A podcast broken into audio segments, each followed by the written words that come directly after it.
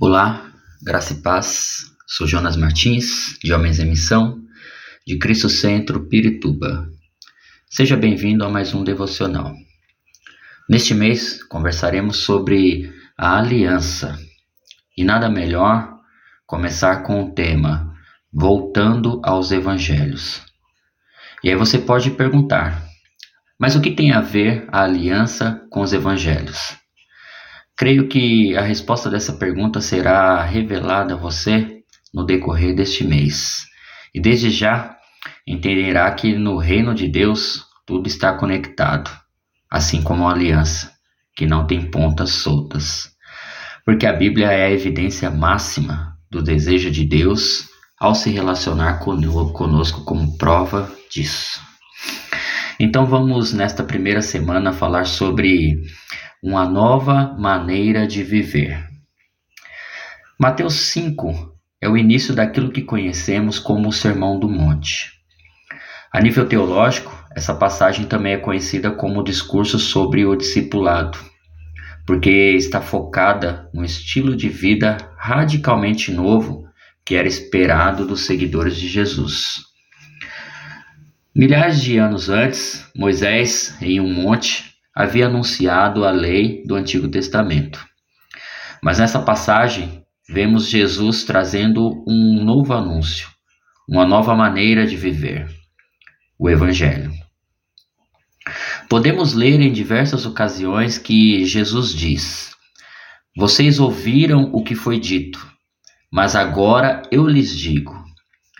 Jesus veio para estabelecer o reino dos céus, veio para nos desafiar a viver uma vida no espírito, não apenas na teoria, mas também na prática. Nos tempos atuais, mais do que nunca, é importante voltar aos evangelhos e entender os fundamentos da nossa fé. Desse modo, você pode permanecer firme em um mundo que está sendo abalado de tantas maneiras. O Sermão do Monte revela uma tensão teológica. Ele fala de uma bênção parcial que podemos experimentar agora, mas também de uma bênção completa que nos espera na eternidade. Essa é uma tensão constante entre o aqui e o agora, entre aquilo que esperamos, mas que, não, que ainda não aconteceu. Jesus explica que se você viver como ele ensina, será abençoado neste mundo e neste tempo mas você verá a recompensa completa somente quando o seu reino for estabelecido para sempre.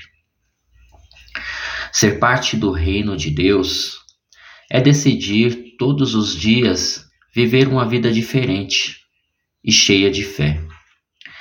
E esse desafio é igualmente relevante para você hoje, assim como foi para todas as pessoas de milhares de anos atrás.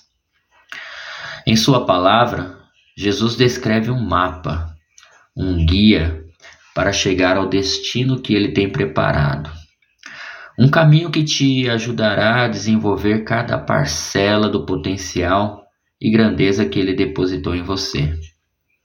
Seguir esse mapa implica viver conforme seus planos deixar para trás aquilo que nos afasta do seu propósito e entender que a sua maneira de viver é a melhor coisa que podemos fazer. Você está disposto a alinhar diariamente o seu caminho com o mapa de Deus? Então, ore comigo assim hoje.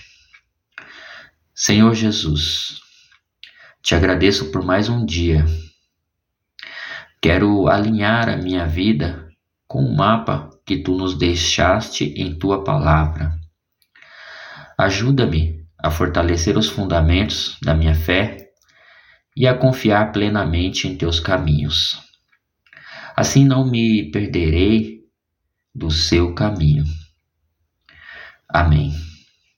Deus abençoe a sua semana.